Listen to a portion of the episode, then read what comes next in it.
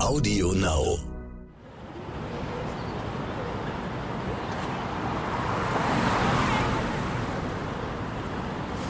Nagellack und Absätze sind schwul? Warum hast du keine Brüste? Was? Du kannst schwanger werden? Du hast doch Bartstoppel. Oh, warum trägst gerade du ein und BH? du sagst, du bist eine Frau? Du bist doch ein Kerl. Jetzt hast du so lange gewartet. Muss man sich da noch outen? Sag mal, bist du überhaupt ein richtiger Mann?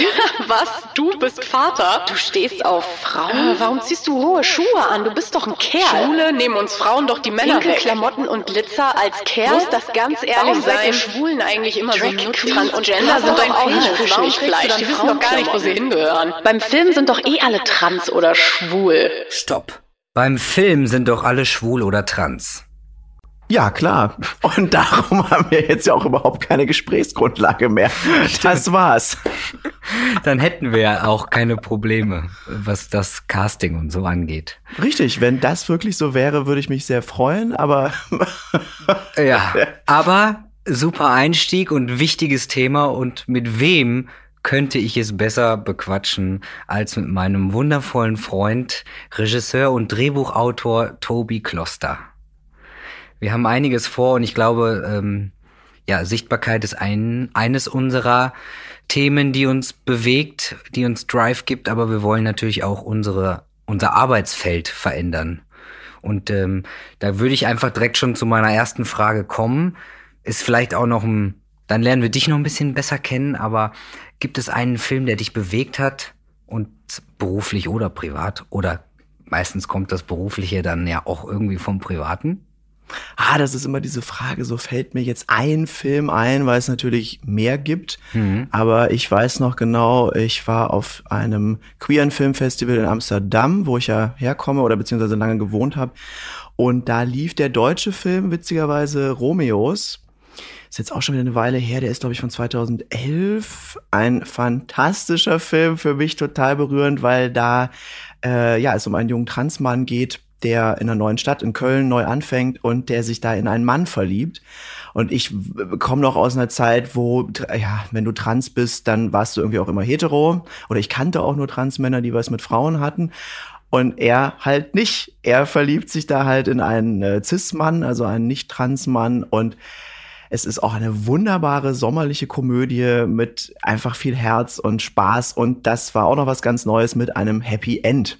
Mhm. Und das ist einer der Filme, der, den gucke ich auch immer wieder tatsächlich, ähm, der einfach, ja, ganz viel berührt hat, ausgelöst hat und mich total motiviert. Nein, motiviert, er hat mir Hoffnung gegeben. Mhm.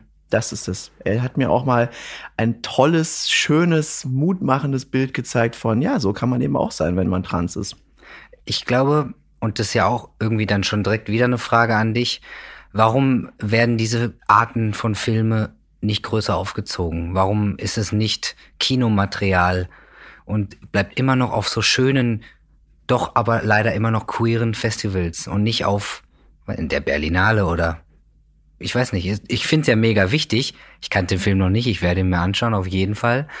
Und ähm, ich habe ja damals von YouTube gelebt, wo ich mir Hoffnung hergeholt habe, um mir andere transidente Menschen anzuschauen.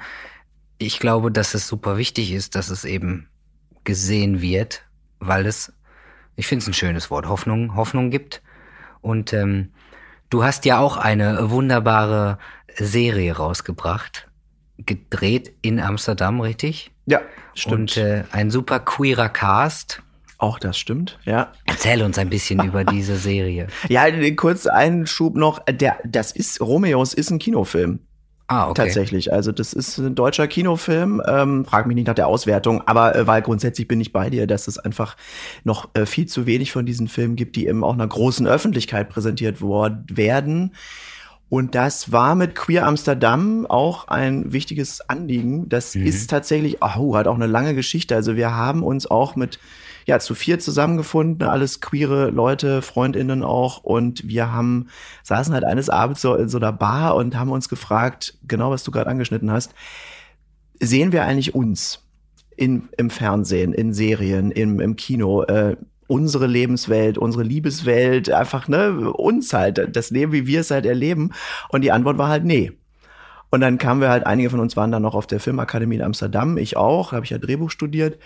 Und ähm, das passte natürlich dann zusammen, dass wir dann gesagt haben, okay, dann machen wir es selber. Und dann haben wir halt angefangen mit der Grundidee, wir wollen eine Serie, eine abendfüllende Serie machen, wo wir unsere Welt der, äh, es klingt so doof, aber es ist halt schon so der anderen Welt präsentieren. Und zwar wirklich so bestes Timeslot, 20.15 Uhr abends äh, in die, ähm, ja, in die Familien, also in alle Leute, die denken, ich habe doch mit Queers gar nichts am Hut oder das sind doch diese, weiß ich nicht, bunten Freaks vom CSD oder so, sondern wirklich zeigen, ja, aber Leute, nee, wir sind einfach auch, wir haben halt auch noch ganz viele andere Facetten. Das war der Grundgedanke und wir sind dann losmarschiert und haben wirklich über Crowdfunding ähm, eine, ja, also das war eine krasse Kampagne, äh, viel Arbeit, aber tolle, tolle, tolle Leute, alle aus der Queer-Scene in Amsterdam und haben dann tatsächlich ganz selbstständig, eigenständig den ersten Piloten auf die Beine gestellt. Äh, 2012 war das. Genau, das waren noch 45 Minuten, also wir wollten wirklich so eine High-End-Serie da produzieren.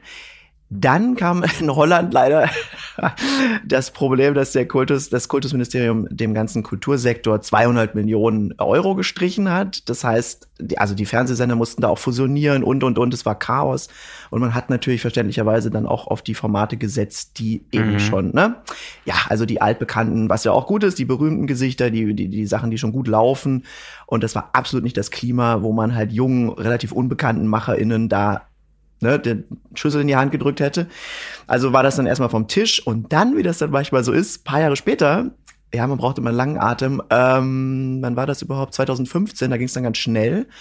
Da suchten die dann eine fiktionale Webserie, wollten damit ihre erste fiktionale Webserie auf den Markt bringen, dieser öffentlich-rechtliche Sender, und kamen halt über ein paar Ecken über, ja, zu uns, weil den Piloten gab es ja nun mal schon. Und dann haben wir uns an den Tisch gesetzt und dann ging das auch alles echt also dann ging es echt schnell, weil dann haben wir schon 2016 gedreht. Ähm, und uns war es wichtig, also wir haben das natürlich ein bisschen angepasst, weil ursprünglich war es ja eine Fernsehserie, jetzt war es wirklich, nee, es ist eine Webserie. Mhm. Das heißt ja kürzeres Format, andere Zielgruppe, auch ganz klar jünger. Vorher haben wir viel ältere Leute auch angesprochen mit angesprochen. Und ähm, das war uns wichtig. Und wir haben uns natürlich die Frage gestellt, okay, machen wir das eben für Leute, die überhaupt keine Ahnung haben von Queers und so eine Art, ja, auch ein bisschen pädagogisch wertvoll, sage ich jetzt mal, oder sagen wir, nee, wir wollen das nicht alles erklären und so weiter und so fort wieder von vorne anfangen letzten Endes, sondern wir erzählen das vor allem für Queers oder solche, die es werden äh, wollen. How to be queer. How to become. nee, und äh, das war auch gut. Also wir hatten ja auch das lange liegen gelassen und das hat echt nochmal einen neuen Auftrieb gekriegt. Wir waren immer noch dasselbe Team. Das ist ganz toll. Das sind auch drei super tolle, queere Kreative aus äh, Amsterdam, die nach wie vor richtig geile Sachen machen. Und wir haben uns ähm, auch dann viele Leute wieder vom Team geholt, vom Ursprungsteam. Also das war echt one big queer family. Und auch so toll, weil du, du musst dir halt vorstellen, normalerweise an Filmsets äh, ist es halt überhaupt nicht so. Aber jetzt hatten wir, ich glaube, 80 Prozent Frauen. Äh, wir waren lass mich nicht lügen, sechs Transmänner am Set. Das sind halt auch, also weißt du, das ist ja Queerness und, und das Vorantreiben ist ja nicht nur ähm, vor der Kamera, es ist ja auch ganz, ganz wichtig hinter der Kamera. Wen förderst du da? Wer ist dieses Team? Weil die Stimmung war anders, das muss ich echt sagen. Ich habe ja auch schon das anders erlebt. Es war ein ganz anderer Vibe äh, und wir haben dann diese Serie auch mit einem klar, ist ja dann konsequent auch mit einem queeren Cast besetzt. Also wir haben, und vor allem für uns bedeutet queer nicht, dass du jetzt selber schwul, trans oder was auch immer sein musst unbedingt, aber dass dieser Begriff dir was sagt. Also, dass du irgendwie Queerness in deinem Leben hast im Sinne von, dass du, also dass man halt nicht in diesen abgegrenzten Schubladen denkt, sondern einfach das fluider sieht und, mhm. und dass es mehr, ja, fließend ineinander übergeht. So diese, was heißt Männlichkeit, was heißt Weiblichkeit, dass man da einfach so ein gewisses das klingt etwas vage, merke ich, weiß ich auch, aber wenn wir dann die Leute gesehen haben und mit denen geredet haben, dann wussten wir auch immer gleich, ja, du bist queer, das ja. passt. Weißt du, das ist ja gerade ein unfassbar großes Thema überhaupt. Äh, besetzen, wer darf was spielen? Mir kam ja die Frage, oder sie wurde mir oft gestellt, und ähm, du hast vorhin gesagt, unsere Welt der anderen Welt zeigen. Und man fühlt sich sofort ein bisschen blöd, wenn man das so sagt, aber es ist ja leider irgendwie genauso. Also für uns sind viele Dinge selbstverständlich, die für andere noch nicht selbstverständlich sind und andersrum genauso. Und ähm, eigentlich wollen wir alle eine Welt, klar, aber solange ich noch gefragt werde, kannst du dir auch vorstellen, einen normalen Mann zu spielen? Oh Gott. Haben wir unsere Welt und deren Welt. Und das ist ähm, ich weiß nicht. Die, ich glaube, viele äh, aus den Produzenten-Teams äh, oder ich weiß nicht, das ganze Team vor oder hinter der Kamera ist denen, glaube ich, gar nicht so bewusst. Die denken schon, dass deren, allein das Thema, was du gerade gesagt hast, deren Frauenquote ist, glaube ich, für die alle hoch genug. Würde ich jetzt äh, ja, uh, äh, schwierige Frage. Also da gibt's, das ist ja wie immer, ne? Du kannst es halt nicht pauschalisieren. Da gibt's Nein, aber ich glaube, viele denken, sie haben eine gute Frauenquote. Ja, natürlich im Sinne von, ja, wir haben doch jetzt eine Kamerafrau, dann genau. reicht's doch. Äh, ähm, doch. Und ja. ich weiß noch, wir hatten bei Sunny eine Kamerafrau für äh, zwei Wochen. Äh, fand ich super. Ja, ähm, schön. Man hatte die straffe Beine. Die war eine wunderschöne Frau. äh, Kamera wiegt ja auch einiges. Aber ja, es war auch einfach so, ja, wie du von, vorhin schon gesagt hast, es ist ein anderes Feeling. Und es gibt ja auch Szenen, die man dreht, die nicht easy zu drehen sind.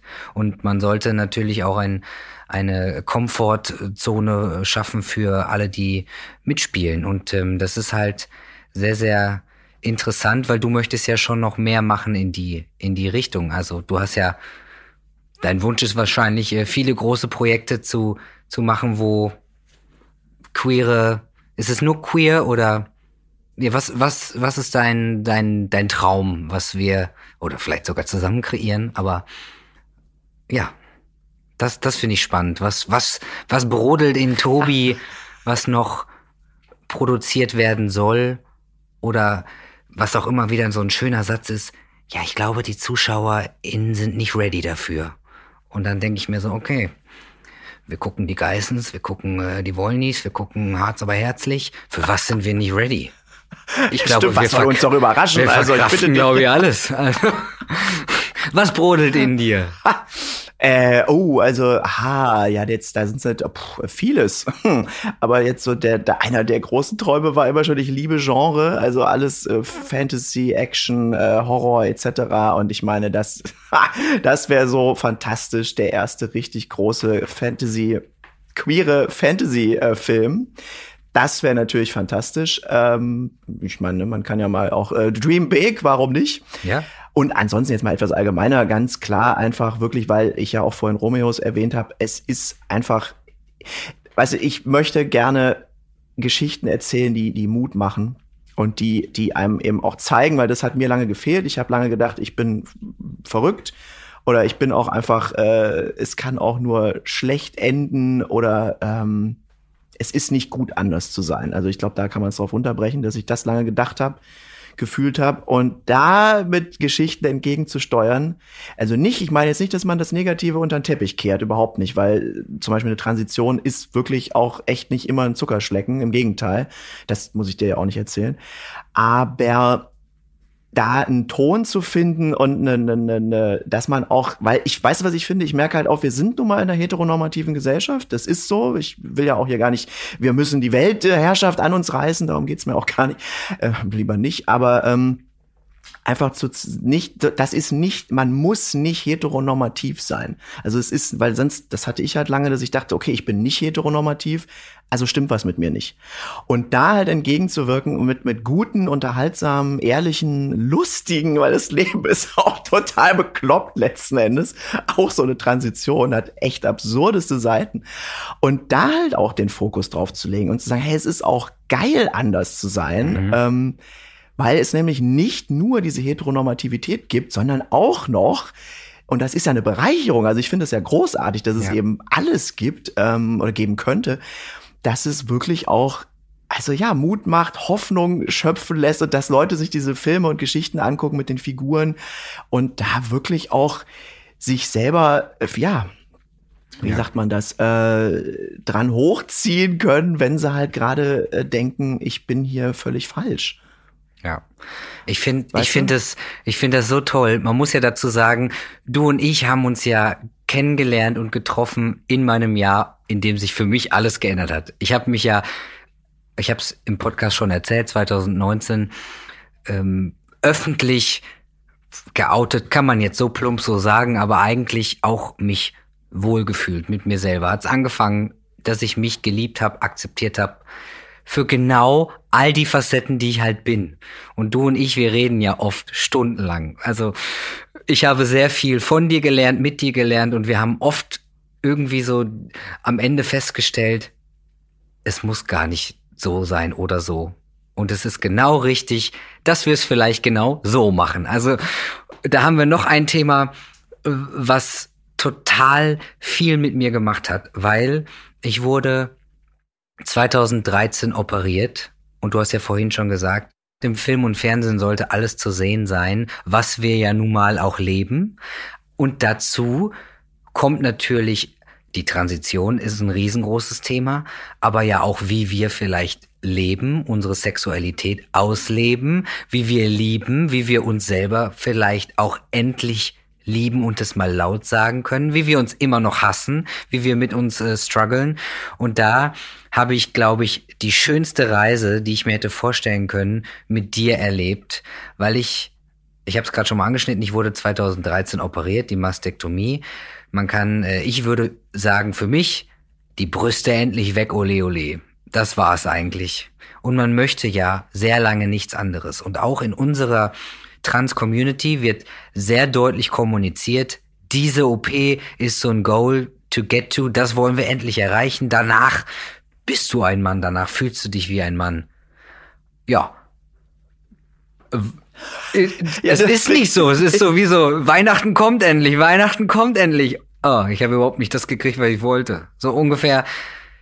Was, was macht dich zu einem Mann? Viel mehr als nur diese OP.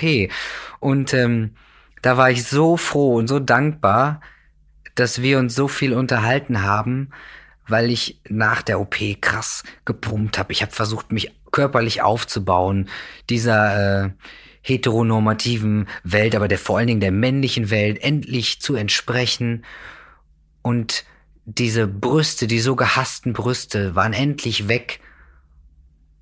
Und deine Sicht auf die Dinge hat mir ein bisschen, also erst für Verwirrung gesorgt, dann die Augen geöffnet und dann habe ich gemerkt, krass, wir sollten das alle so sehen. Oder zumindest ein bisschen mehr so sehen. Und wir haben festgestellt, mit Liebe gehen lassen. Und du hast was gemacht.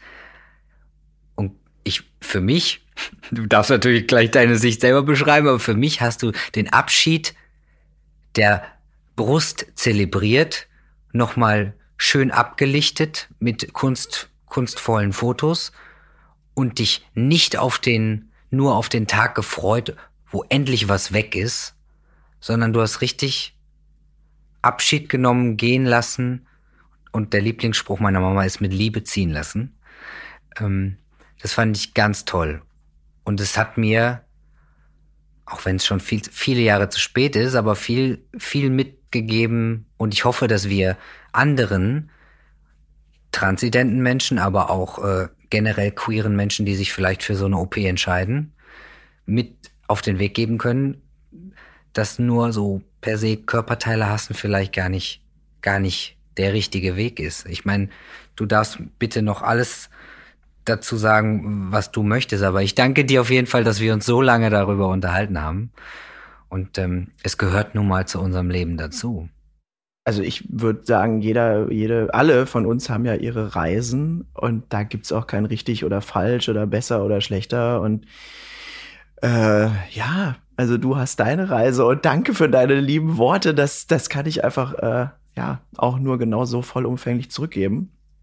Weil ich wieder eben genau deine Positivität so fantastisch finde, wie du da eben, dass wir wegkommen von diesem Trans als Problemfall und als, als Opfer, was ja auch oft passiert, äh, ne, gerade eben ging es ja um filmische Darstellung, aber auch im echten Leben, sage ich jetzt mal. Und das finde ich bei dir einfach so toll, dass, da, dass man ganz klar sieht, du bist jetzt eben an dem Punkt, wo du auch damit rausgehen kannst und dich gut fühlen kannst. Weil da hinzukommen, also da, klar, bin ich natürlich äh, voll bei dir, das braucht wirklich Zeit. Und ich äh, und das sollte auch niemand machen, bevor man nicht wirklich auch dafür bereit ist. Also das habe ich auch gemerkt. Ich habe, ähm, hast ja vorhin angesprochen, ich habe mir tatsächlich, ich habe mich schwer getan mit der Vorstellung, meine Brüste sind dann weg. Also ich fand das halt so krass, weil die sind nun mal, auch wenn ich ja sie nie wirklich richtig fühlen konnte, aber sie waren ja trotzdem, sie waren halt immer da.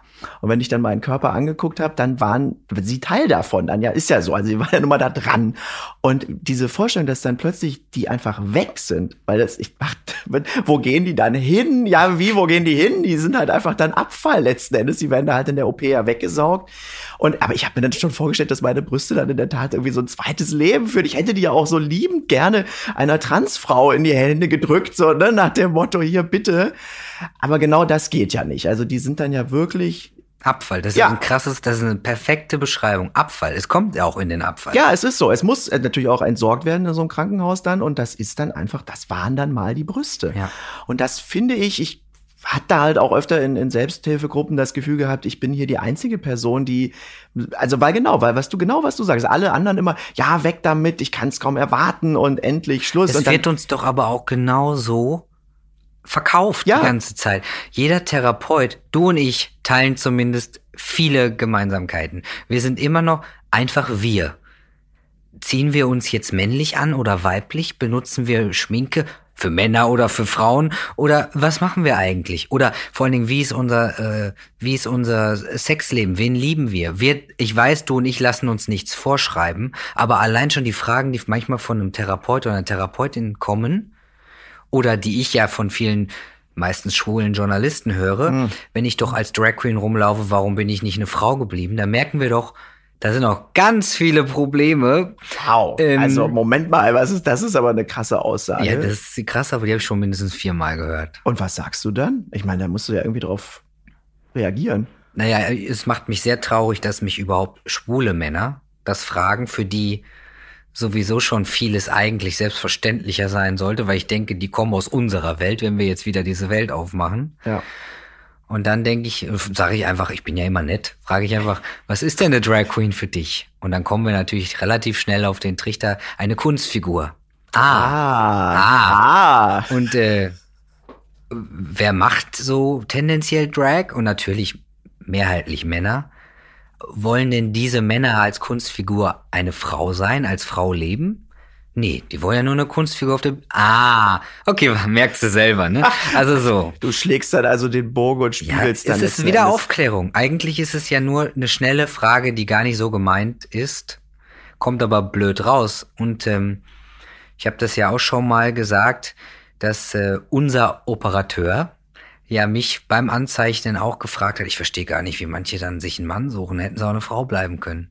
Ach stimmt, wir sind ja auch beide vom selben Operateur. Äh, ja. Stimmt, das hatte ich ganz vergessen. Und da muss ich ganz ehrlich sagen, in dem Moment dachte ich nur, okay, vielleicht nicht dein Beruf, dein Metier. Und dann dachte ich auch, du machst die Arbeit aber am besten von fast allen in Deutschland, also mach einfach und halt die Fresse.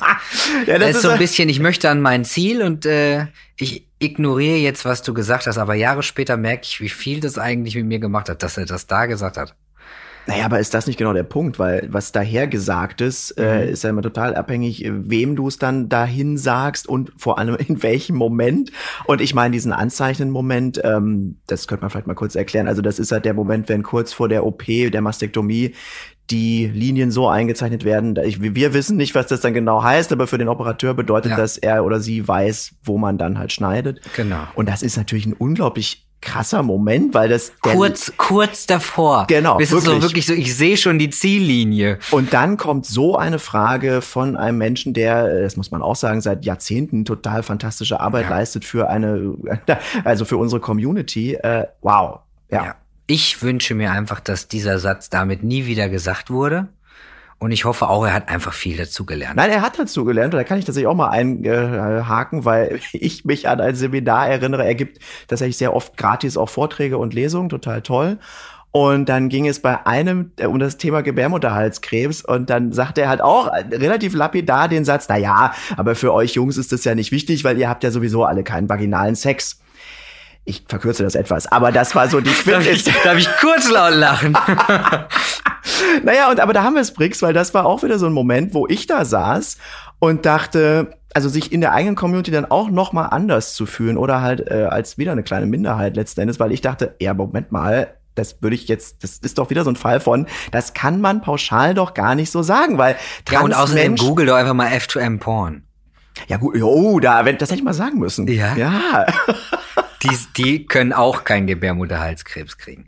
Und es, Aber ja. weißt du, das sind wieder dieses, dieses Ding, was dahin gesagt, also ist ja klar, weil was man in den Medien hört, jetzt hört man ja schon viel mehr als äh, früher oder vor ein paar Jahren noch, aber auch das ist natürlich immer irgendwie ja, einseitig, weil du da auch auf die schnelle Schlagzeile oder dieses, ah, ist ja einfacher hier, vorher, nachher Fotos, dann wird das ja auch wieder reduziert. Und dann ist ja auch klar, dass selbst so ein toller Arzt dann, der sich ja eigentlich, ja, mehr auskennen sollte, da dann auch solche, ähm, ja, wie sagen wir es, schwarz-weiß, äh, keine Ahnung, oder halt so Meinungen auch hat, die, der ist ja nicht alleine damit, weißt du, das ist ja das Ding. Ja. Der spricht ja dann nur aus, was in vielen Medien und auch anderen, keine Ahnung, auf der Straße beim Stammtisch, sag ich mal, da äh, besprochen wird. Aber das ist total krass. Selbst wenn ich uns jetzt zuhöre, ist genau, das bestätigt wieder, warum ich mache, was ich mache. Weil nämlich die Sichtbarkeit und dieses Gänsefüßchen normal, mhm. wissen wir doch jetzt wieder, nichts ist normal. Kein, keine Beziehung, kein einziger Mensch auf diesem Planeten ist normal. Warum ist das nicht alles in der Medienwelt zu sehen? Ja, oder wir sind alle normal, das könnte ja, man ja auch klar, sagen. Meine, aber ne, das, ja. wenn wir so sehen, mit äh, wann möchten Sie einen normalen Mann spielen? Oh ja, Gott. Ähm, finden Sie mir einen normalen, äh, auch im, in einer Rolle. Also ist jetzt ein Serienkiller ein normaler Mann? Ich mag das Wort ja gar nicht tatsächlich. Nee. Ich finde das wirklich, da stellen sich bei mir immer die Nackenhaare auf, weil das ja impliziert, es gibt auch, also das ist ja normal, ist immer von der Mehrheit bestimmt, oft, nicht immer, aber fast oft. Und dann bedeutet das ja eigentlich, wenn du dann nicht dazu gehst, dann bist du halt gleich abnormal. Ja. Und das ist ja immer gleich negativ. Da schließt sich wieder so ein kleiner Kreis. Aber das ist, was hast du denn, wie hast du denn da reagiert? Ich meine, so eine Frage, ich, das ist mir echt noch, äh, nee, das, noch ich wurde nach. sehr oft angeschrieben, nach dem Outing von Elliot Page, auch von Zeitschriften, ob ich gerne was sagen möchte mhm. dazu. Und ähm, natürlich die Headline-Frage ist immer, darf Elliot Page jetzt nur noch Transrollen spielen? Ach, damit geht's dann los, ja. okay. Und dann, ähm, es ist ja nun mal gerade ein ganz, ganz, ganz, ganz schwieriger äh, Weg auf sehr dünnem Eis, weil natürlich ähm, es gerade sehr oft laut gesagt wird, wer was spielen sollte und wer was spielen darf. Und ja, auch in der Disclosure-Doku, die natürlich mega toll ist, wird aber auch sehr krass gesagt, dass halt Transfrauen Transfrauen spielen sollen und Transmänner Transmänner, Schwule Schwule. Das wäre also das wäre gelogen, wenn es mich nicht schockiert und ich niemals, also das unterstütze ich natürlich unfassbar bis zu einem gewissen Grad aber dann packen wir ja genauso in Schubladen. Aber was halt wichtig ist, weil es alles gerade nicht sichtbar ist, müssen wir erstmal Sichtbarkeit herstellen oder dafür sorgen, dass es da ist. Und solange das nicht oder solange so Fragen noch gestellt werden, müssen diese Menschen diese Rollen spielen. Aber natürlich sollte hoffentlich äh, weil ich meine, dann limitiert man mich auch nur darauf. Und das möchte ich natürlich nicht, weil ich habe bis letztes Jahr noch nie eine Transrolle gespielt. Ja. Also, ich war dann eher schockiert, dass es überhaupt so gedacht wird. Und ähm, weil dann hinterfrage ich die ganze Kunstszene. Wer darf dann überhaupt was? Ja, allein schon machen? diese Begrifflichkeit oder wer darf. Also das ja, finde ich also, auch interessant, da kann man ja auch mal. Das hm. natürlich ähm, wenn wir zum Beispiel eine tolle Transfrau suchen für einen Film, dass man dann bitte erstmal alle Transfrauen castet, die es gibt. Ja, das versteht sich für mich von alleine. Ja, für mich auch. Aber dass es trotzdem auch offen sein darf für andere queere tolle SchauspielerInnen oder äh, was ist mit non-binären Persönlichkeiten? Ja, also genau. bitte, es muss einfach diverser werden, unsere Casting-Welt. Aber man kann nicht einfach sagen, ja, dann nur noch so und nur noch so. Und ähm, das macht mich dann ein bisschen traurig, weil ich habe nicht dieses, äh, diese Kunst erlernt, weil ich mir nicht vorstellen könnte, irgendwas nicht zu tun oder zu tun. Und da, äh, da bin ich total schockiert und nehme immer gerne ein drastisches Beispiel. Aber wie wir ja auch ähm, wissen, nehmen wir jetzt, ähm, ich weiß nicht, ich habe einen, einen Kollegen aus England, der mir gesagt hat, ja, eine, ich habe eine schwule Rolle abgelehnt, weil ich wirklich mich nicht da reinversetzen könnte, weil ich mir nicht vorstellen könnte, wie das ist. Und habe ich so gedacht, krass. Aber einen jungen Familienvater, der vielleicht seine ganze Familie auslöscht, das kannst du dir vorstellen? Also, wo holst du dir denn deinen Stoff her, dein emotionales Spielpotenzial? Doch nicht aus echten Gegebenheiten. Und dann kommt es natürlich auch immer, du bist, du bist zum Beispiel Drehbuchautor, was ich ganz wichtig finde. Wenn man was schreibt, dann muss es so echt sein. Es muss sich mit, im besten Fall halt richtig tief gehen und mit, sich mit den richtigen Menschen beschäftigen und das Know-how muss da sein.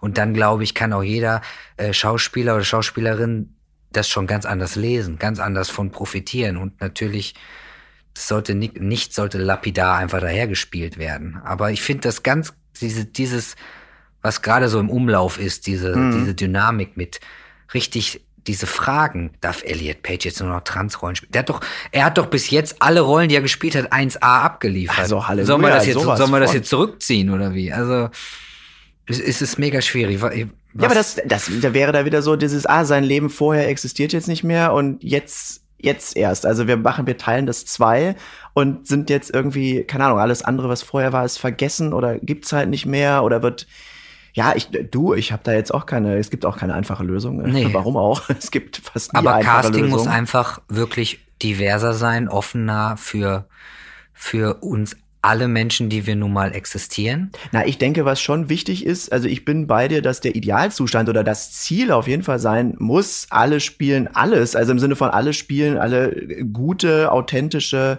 äh, vielseitige, vielschichtige, komplexe Charaktere. Ich meine, das sollte ja unser aller, äh, ist, glaube ich, hoffentlich auch unser aller Anliegen.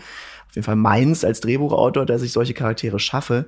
Nur das Problem, was wir natürlich haben, ist, dass wir ja dann doch aus Jahren kommen, wo diese Rollen eben von ich will ja gar nichts unterstellen. Viele von diesen SchauspielerInnen haben sich bestimmt auch die allergrößte Mühe gegeben. Nur da wurde natürlich dann ein Bild weitergetragen, was ja nichts mit den, da war ja die Authentizität überhaupt nicht, also gegeben. Und deshalb ist es jetzt, glaube ich, für diese ich würde es hoffnungsvoll mal eine Übergangsphase nennen. Ja, ja. Unglaublich wichtig, dass jetzt eben sehr wohl Transrollen von Trans-SchauspielerInnen gespielt werden und, und, und. Also ich glaube, das finde ich jetzt auch ähm, Voll. Und da reden wir ja wichtig, auch oft genau. drüber, du und ich. Aber was, was jetzt zum Beispiel, wenn ich meine Augen schließe und drüber nachdenke, was das Bild zum Beispiel, ähm, nur weil es gerade präsent ist, du und ich haben drüber geredet, zum Beispiel ein Transmann im, im Film. mhm. Ich finde zum Beispiel, ich zähle da nicht mehr. Also mir sieht man zu wenig von der Reise noch an. Also ich würde mir auch wünschen, dass da mehr, mehr Reise noch gezeigt wird, wie es halt auch wirklich ist. Aber das ist, äh, du beschäftigst dich nun mal mit dem Thema und dir ist es wichtig, wenn ich einen Transmann auf der Transition im Film zeige, dann suche ich mir auch so einen Schauspieler. Du, das ist tatsächlich gerade. Und ich bin, deine plumpe Aussage war auch, ja, Du bist aber leider einfach schon zu weit. Also ist ja so. Da muss man auch einfach nee, ehrlich das sein. Dann ja, ja, ich meine, das wäre ja auch rein psychologisch gesehen total krass, wenn du wieder versuchen würdest, zurückzugehen in die. Also da müsste man ja eh äh, gucken, ob das überhaupt alles so geht. Aber klar, das ist jetzt tatsächlich ein Fall, wo, weil ich genau ja gerade an einer Queer Romantic Comedy schreibe, wo ein Transmann im Mittelpunkt steht, der eben sich noch, wie das immer so schön heißt, pre-T und pre-Op, also sprich vor Testosteron äh, und vor der OP befindet. Und da ist absolut mein Anliegen, einerseits natürlich jemanden zu finden, der eben wirklich sich gerade in diesem Prozess befindet. Andererseits, und das finde ich auch eine spannende Frage, da habe ich auch noch keine klare Antwort drauf für mich selber, weiß ich ja selber aber auch, wie unglaublich belastend das mhm. ist. Und wenn du dann einerseits selber dich, also privat, in diesem Prozess befindest und dann auch noch in eine Rollenarbeit gehen musst, professionell dann oder beruflich, und dich da auch noch mal, also ich, da kann man natürlich dann auch die Frage stellen und da wir sind noch lange nicht im Castingprozess, ich schreibe ja jetzt gerade noch, aber das wird natürlich auch eine Frage, ist das dann nicht vielleicht auch zu viel? Also könnte es da nicht vielleicht sogar auch hilfreich sein, wie gesagt, alles hypothetisch, aber wenn das dann eben jemand ist, der nicht selber trans ist, weil das eben sonst einfach, weil ich will ja auch nicht mit einer Rolle dann mit einer Figurenarbeit jemanden nochmal, weißt du, also nochmal die Transition erschweren. Das ja. sind halt dann so Fragen. Ja. Aber andererseits, das ist natürlich eine Frage, die nur ich mir so stellen kann vielleicht, im Sinne von, dass ich das ja selber durchgemacht habe und erlebt habe, äh, immer noch mittendrin bin. So eine Transition hört ja nicht einfach auf, so ja. zack, Schluss. Ähm, und jemand anderes vielleicht einfach nur denkt, ah ja, cool, da brauchen wir irgendwie eine Transperson, jetzt mal lapidar gesagt, und äh, passt doch irgendwie. Und gar nicht richtig mitschneiden kann, was ja, das so, wirklich, so ein bisschen ne? ist es ja, wenn ich Casting-Anfragen ja. kriege, kriege ich die ja schon, wenn da Trans drin steht, so oder so. Ja, ach, siehst du, okay. Weißt du? ja, Egal wie weit. Ah. So weit wird da nicht gedacht. Aber du und ich denken natürlich ein bisschen weiter, weil wir es halt auch erlebt haben. Ja. Und klar muss man, kann in beide Richtungen gehen. Also glaube ich, damals hätte das schon gekonnt und mir hätte es wahrscheinlich viel äh, therapeutisch wieder gebracht, mich mit den richtigen Menschen zu umgeben. Absolut. Also einfach ein, ein Arbeitsklima Deluxe für einen Menschen, der sich vielleicht tendenziell äh, noch irgendwo nicht so wohl fühlt mit sich selber manchmal. Du, die Seite gibt's natürlich auch. Es kann ein, könnte ein riesiger Mehrwert sein. Also das wäre, wo du vorhin von meinen Und Träumen da sind wir wieder offen für alles. Hey. ja, ja, und auch mit, mit, mit Liebe und Offenheit ja. Menschen begegnen. Und da ja. Äh, von wegen Träume, was du vorhin mich fragtest, wovon träume ich? Ich habe auch bei Queer Amsterdam gemerkt, dass es mir auch immer mehr darum geht, was für ein Arbeitsklima schaffen wir?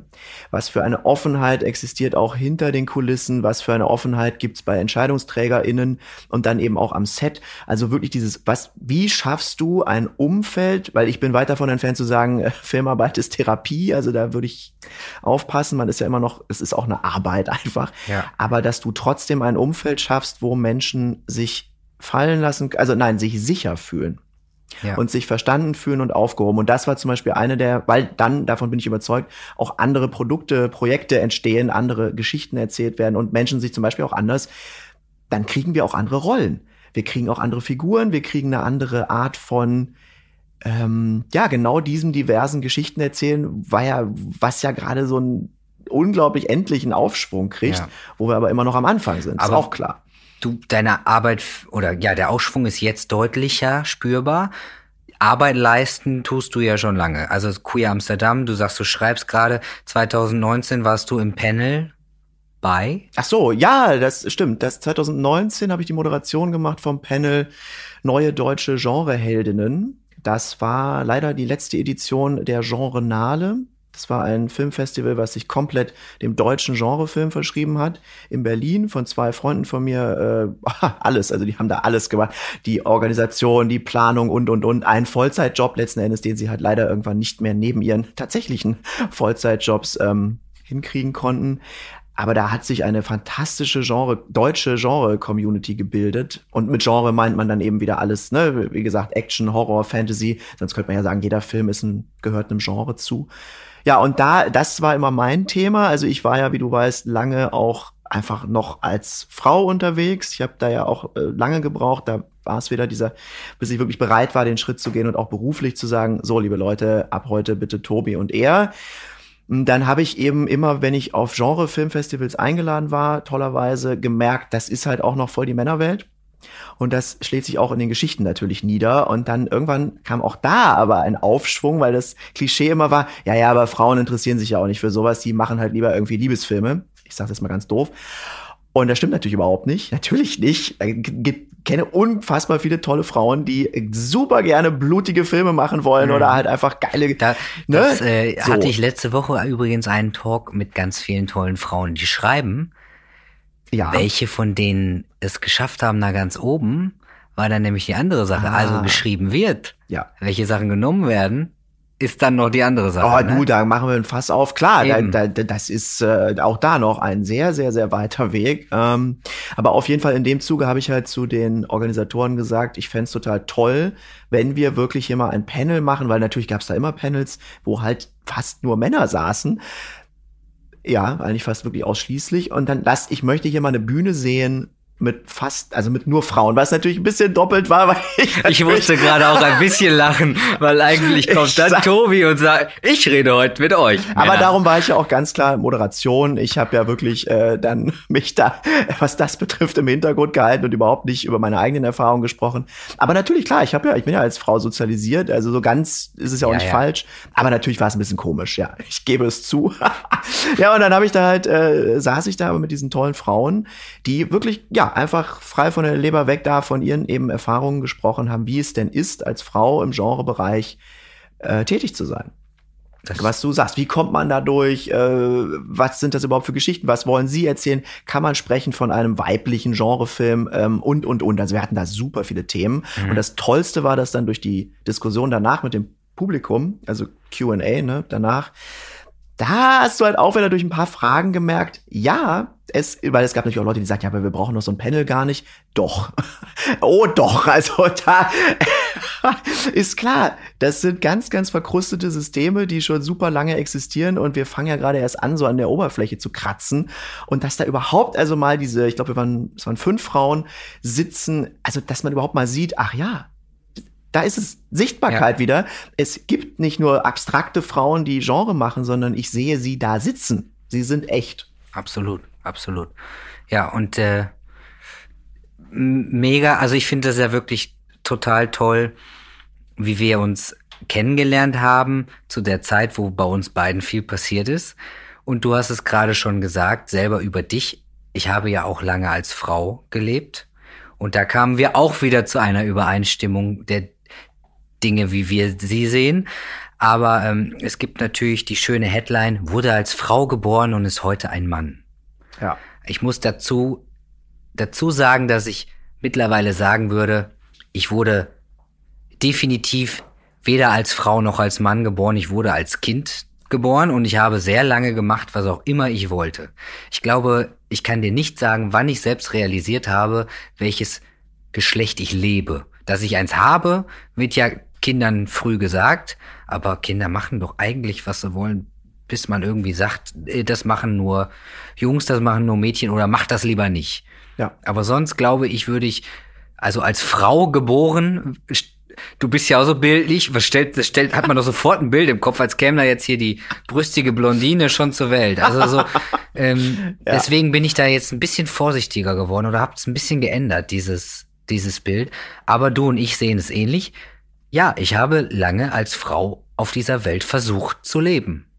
Mich versucht anzupassen oder irgendwas. Aber das ist ja nicht für alle transidenten Menschen so. Das äh, sind wir wieder bei dem, auch bei dem Thema Deadnaming. Ja. Und wir haben wir haben uns auf jeden Fall letztens darüber unterhalten, dass es wichtig ist, fragt die Person bitte immer einfach selber. So wie über Elliot Page wurde wahnsinnig viel berichtet, haben wir ein Statement von Elliot Page selber gelesen, was Deadnaming und Co. angeht. Also ich nicht. Ich Aber ich nicht. wurde befragt, als würde ich ihn kennen. Ach, du wurdest dann ja, zu ja. ihm, was er jetzt da wahrscheinlich. Äh, genau. Wie und auch natürlich äh, immer wieder bei auch, es wurden ja Bilder gepostet und dann kam halt, postet das nicht. Ja. Aber ich sah halt gestern auch noch nicht viel anders aus als heute. Also da, da bin ich halt, da bin ich eher so deiner Meinung. Ähm, wenn man uns beide googelt, man findet einiges über uns und äh, ich weiß nicht, wie du das siehst. Würdest du aktiv deine Vergangenheit löschen aus dem Netz oder? Ja, das, ja, na, dann sind wir wieder bei dem Ding, das würde bedeuten, dass mein Leben also irgendwie in zwei Teile zerfällt und der eine Teil, den lösche ich jetzt aus oder gebe mir halt alle Mühe, was ja übrigens auch gar nicht so einfach ist, also davon mal abgesehen. Und den anderen Teil so wie eine Clean Slate, äh, frischer, neuer Start und alles andere gab's nicht. Ja, du, wie du sagst, da muss man einfach so höllisch aufpassen, dass man das nicht generalisiert, weil ich glaube eben, man kann, du kannst nicht sagen, ja, alle Transmenschen wollen nichts mehr mit ihrem alten Namen zu tun haben. Äh, nee, weil Transmenschen sind genau naja, wie alle anderen. ja schon zwei, äh, die das anders sehen als was wir gehört haben in Interviews oder von anderen äh, Transaktivisten, dass alle das so sehen. Und Deadnaming ist ein No-Go. Und ja, viele Dinge sind ein No-Go. Naja, für viele Aber schon. Aber frag mich, wie ich das sehe, oder frag Tobi, wie Tobi es sieht. Und äh, ich hatte ja das Ding, ich habe zum Beispiel meinen, meinen Namen, den ich wirklich äh, nie toll fand, nie benutzt. Ich habe mir einen tollen Spitznamen gesucht, oh, gegeben, toll. ja. Also so einen neutralen Ground, das kann man, das kann ich zum Beispiel auch nur empfehlen, falls ihr das machen wollt für euch, ist immer gut. Wenn euer Name das hergibt. Ich wollte das immer mit meinem Namen, ich äh, hieß früher Anne, das geht halt nicht. Ich wollte immer händeringend Spitznamen, aber Anne ist schon so kurz, ja. keine Chance, also. aber ja. Namen, weißt du, Namen sind für manche Menschen alles, so wie zum Beispiel die OPs. Und für manche sind es auch einfach nur Wörter. Aber du und ich beschäftigen uns anders mit Wörtern. Ich kann Wörter von vielen Seiten belicht, also beleuchten. Und ich finde es wahnsinnig interessant. Ja, auch heute, ja, immer noch ein Unisex-Namen. Und jeder ruft mich beim Arzt, egal wo, die Hotelreservierung war auch wieder auf Frau Brix Schaumburg. Echt? Weil kein Mensch meinen Vornamen zuordnen ah, kann. Okay. Also ja. nehme ich das doch jetzt nicht persönlich, aber ich glaube, viele transidente Menschen würden vom Hocker springen. Na gut, aber da musst du natürlich auch bedenken, was natürlich absolut richtig ist. Es geht ja auch immer darum, wie wird diese Frage gestellt ja. und warum. Weil ich muss dir ganz ehrlich sagen, äh, das kennst du wahrscheinlich natürlich ganz klar auch. Du wirst ja auch wirklich in dem Moment, wo du halt sagst, ich bin trans und dann stehst du halt irgendwo, was weiß ich, auf einer, bei mir zum Beispiel irgendeinem, jetzt gerade nicht natürlich, aber irgendeine Netzwerkveranstaltung, ich sag mal was, ja, und dann ah, da haben wir jetzt ja diesen Transmenschen und das ist zwar alles vielleicht gut gemeint, das möchte ich gar nicht unterstellen, aber du wirst dann plötzlich zu so einer Art Fall. Du wirst zu einer, zu einem Objekt auf eine Art und dann darf man dich ja alles fragen. Ich finde das, das finde ich tatsächlich, also das fängt dann vielleicht beim Namen an, so, ah, wie hieß du denn früher? Ja, Sag ja. doch mal. Oder, und dann auch vor allem dann beleidigt zu werden, wenn du dann sagst, du, nee, möchte ich dir jetzt nicht sagen. Ja, wieso denn nicht? Kannst du doch sagen, so, ey. Und dann ja, genau, auch, und das ist ja das Thema. Das, ist das, was wir nicht Richtig. möchten. Und dann auch die privaten, also noch privatere Fragen, da geht's ja wirklich, was ich schon gehört habe, so dieses, ach, willst dann auch einen Schwanz? Und jetzt nicht von engen Freundinnen, sondern von irgendwelchen Menschen, ja, ja. die ich noch nie vorher, und du denkst so, Entschuldigung. Ja. Und wenn du, ich will nur sagen, wenn du das halt jahrelang, wie die meisten von uns ja dann doch, äh, erträgst oder immer wieder erlebst, dass du dann irgendwann allergisch reagierst auf die, ja, ja. genau, so und so vierte Frage Absolut. wieder, wie Absolut. hieß du denn früher? Ey, jetzt reicht's. Ich, ich, äh, ne? Ja. ähm, sage es ja eigentlich seit Podcast Folge 1 ist das erste Mal, dass ich Nein gesagt habe. Wirklich. Okay, ja. Weil Google mich. Ihr findet alles ja, über mich. Richtig. Ihr findet mehr über mich im Netz, als ich weiß. Also, ist, aber ist das nicht auch, weil du hast es auch vorhin erwähnt, du machst ja auch sehr viel auf, also man könnte ja sagen, wir sind alle irgendwie immer aufklärerisch unterwegs, schon in allein, wenn du so eine Anfrage kriegst von wegen, äh, oder die Frage gestellt kriegst nach der Drag Queen, ähm, und das ist auch einfach verdammt anstrengend. Ja, aber ich kann, du hast vollkommen recht, ich reagiere auch schon oft ich nenne es jetzt allergisch und äh, schreibt dann so meinem, ich kriege so Presse, Pressegedöns und schickt es dann meinem äh, Agenten zurück und denk so, äh, finde ich hat einen Unterton. Und dann kriege ich die Antwort, den lese ich nicht, aber ich höre ihn schon. Weißt du, was ich meine? Ja, genau. Also Total, ähm, ja. es ist sehr interessant, weil nämlich ähm, mein Agent nichts mit der Themenwelt zu tun hat und auch noch nicht diese äh, Erfahrungen gesammelt hat aber bei mir hat sofort was getriggert. Ja, klar. Also wie könnte es ja auch nicht. Und ich ja. beantworte wirklich alles. Manchmal umschreibe ich, aber eine andere Meinung habe vielleicht auch. Also fragt die betroffene Person immer selbst. Und jeder von uns hat eine andere Toleranzgrenze oder die No-Gos sind komplett unterschiedlich. Und ähm, da wollte ich dich noch fragen, Tobi. Ja, Brix. Reagierst du auf Bilder von dir von früher? Oder auch von mir kursieren welche im Internet. Und bei, bei Elliot Page war es halt auch ein, ein relativ großes Thema. Was, wie, wie reagierst du?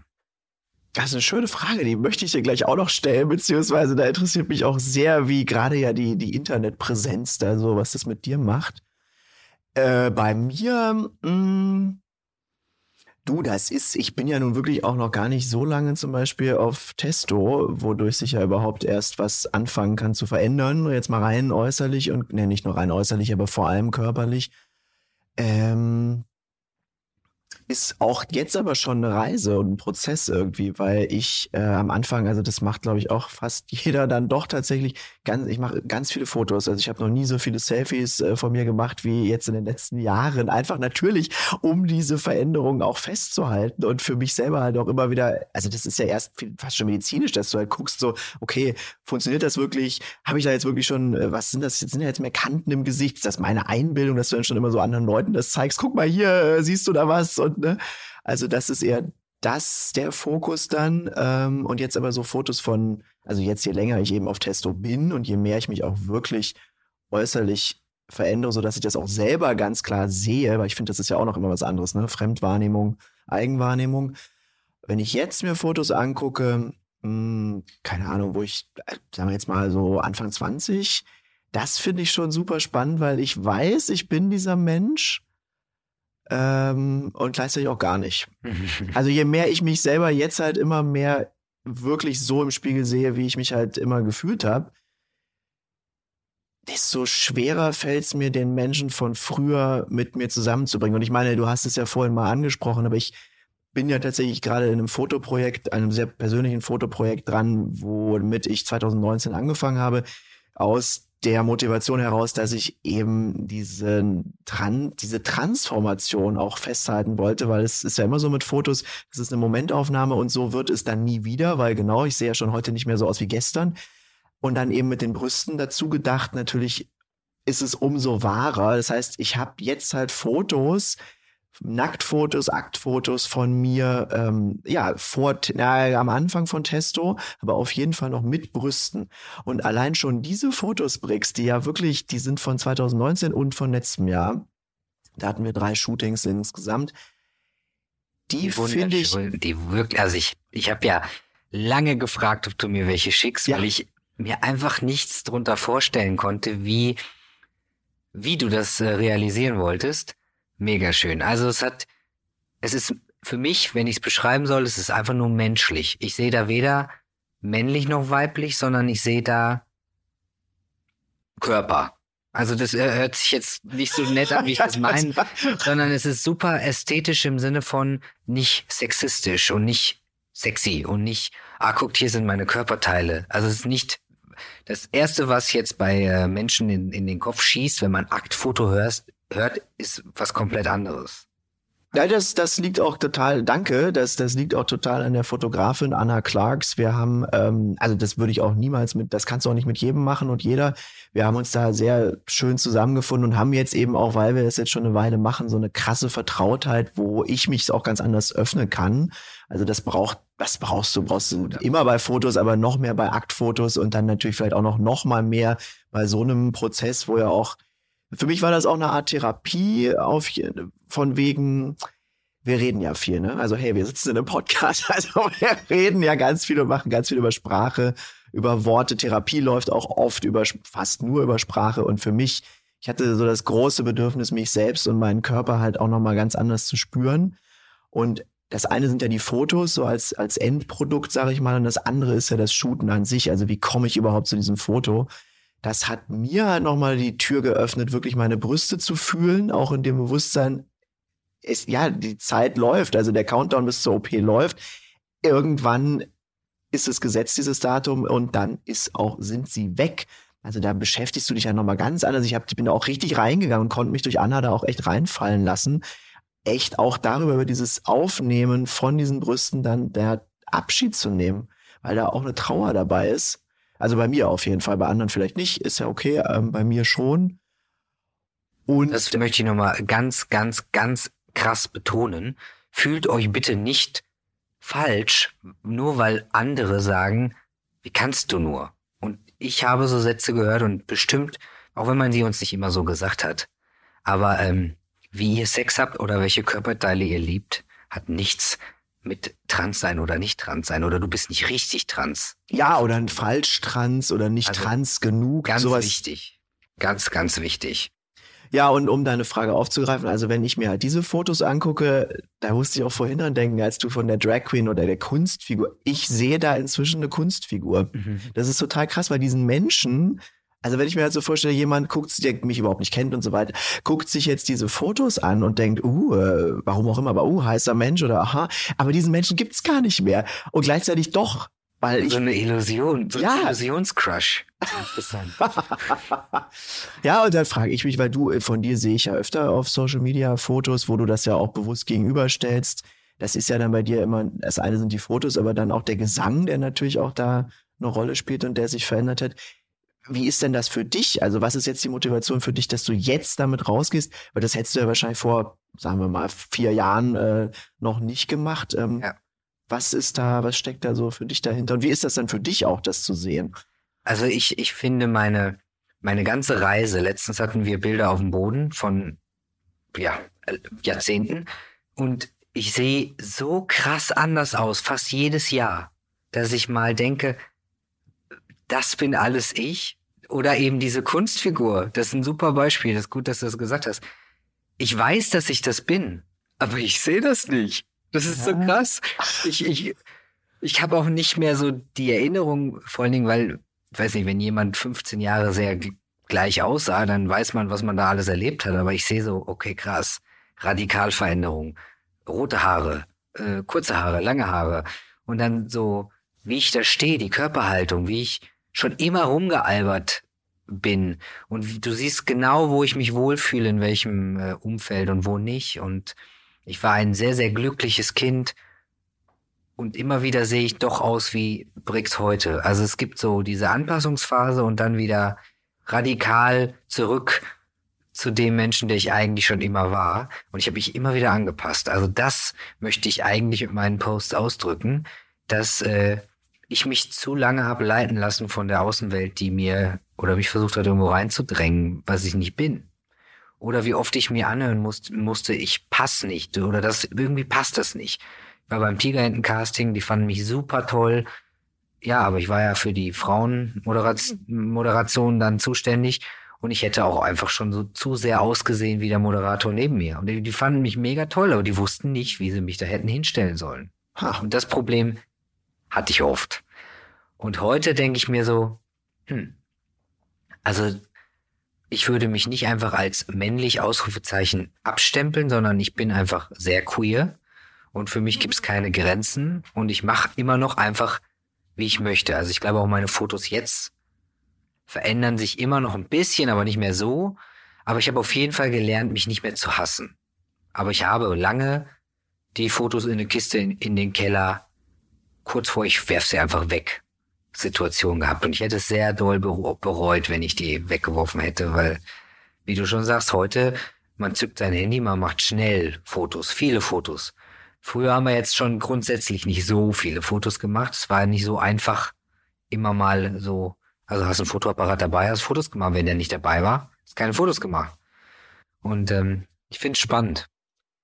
Und oh mein Gott, welcher Teenie findet sich nicht scheiße? ich glaube, die Phase ist tatsächlich auch sehr universell, dass einfach alles ja. irgendwie Kacke ist. Ja, ja, total. Und jetzt kommen wir natürlich zu der wichtigsten Frage des Tages. Hat sich deine Herzfarbe doll verändert? Wie würdest du ich meine, ich habe es ich hab's jetzt wirklich schon öfter gesagt, ob jetzt bei Cornelia, bei Daniel, die schon im Podcast waren. Du bist Teil dieser Reise, in der ich mich sehr geöffnet habe. Da hat sich meine Herzfarbe enorm geändert. Früher hatte ich vielleicht einfach eine Farbe. Heute habe ich viele und äh, bin auf jeden Fall viel, viel glücklicher und offener. Wie siehst du das? Hattest du schon immer die Farbe oder was hat, wie hat sich dein Herz verändert. Ja, das ist so ein schönes Bild, da bin ich gerade ganz beseelt von. Äh,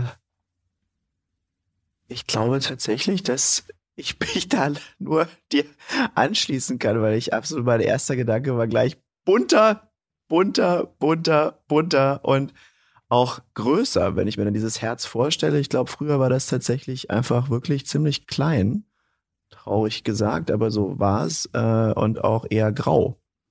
Gar nicht mal, also komplett farblos nicht, aber immerhin.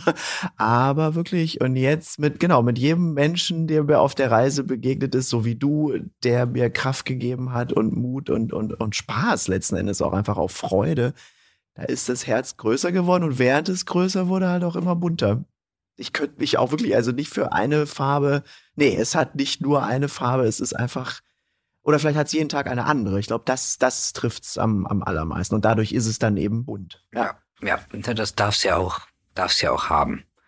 Ich glaube, wir haben heute äh, viele Themen angesprochen. Ähm, was mir wirklich mega wichtig ist, ähm, lasst euch alle nicht beirren von äh, dem, was wir täglich uns von anderen Menschen anhören müssen. Geht euren Weg. Der mag vielleicht auch nicht immer richtig sein oder mal Umwege nehmen. Äh, ich habe viele genommen, hat auch nicht geschadet. Und äh, ich lerne immer noch täglich dazu. Also bleibt offen dafür, dass andere Menschen anderen Input euch zuspielen. Völlig in Ordnung. Ähm, es ist mir immer wieder eine Freude, mit dir zusammen zu sein, zu quatschen und äh, unsere Ansichten zu fusionieren, weil wir haben ja trotzdem manchmal auch unterschiedliche, aber es ist einfach wichtig, dass alle da sind. Und ähm, deswegen ähm, hoffe ich, dass wir wieder was mit auf den Weg geben konnten, was lehrreiches. Ich äh, freue mich auf unser nächstes Wiedersehen. Und wenn wir die Rückmeldung haben, dass noch viele weitere Fragen im Raum stehen. Also, danke Tobi und bis bald. Danke dir, Brix. Es war mir ein Fest. Wie immer.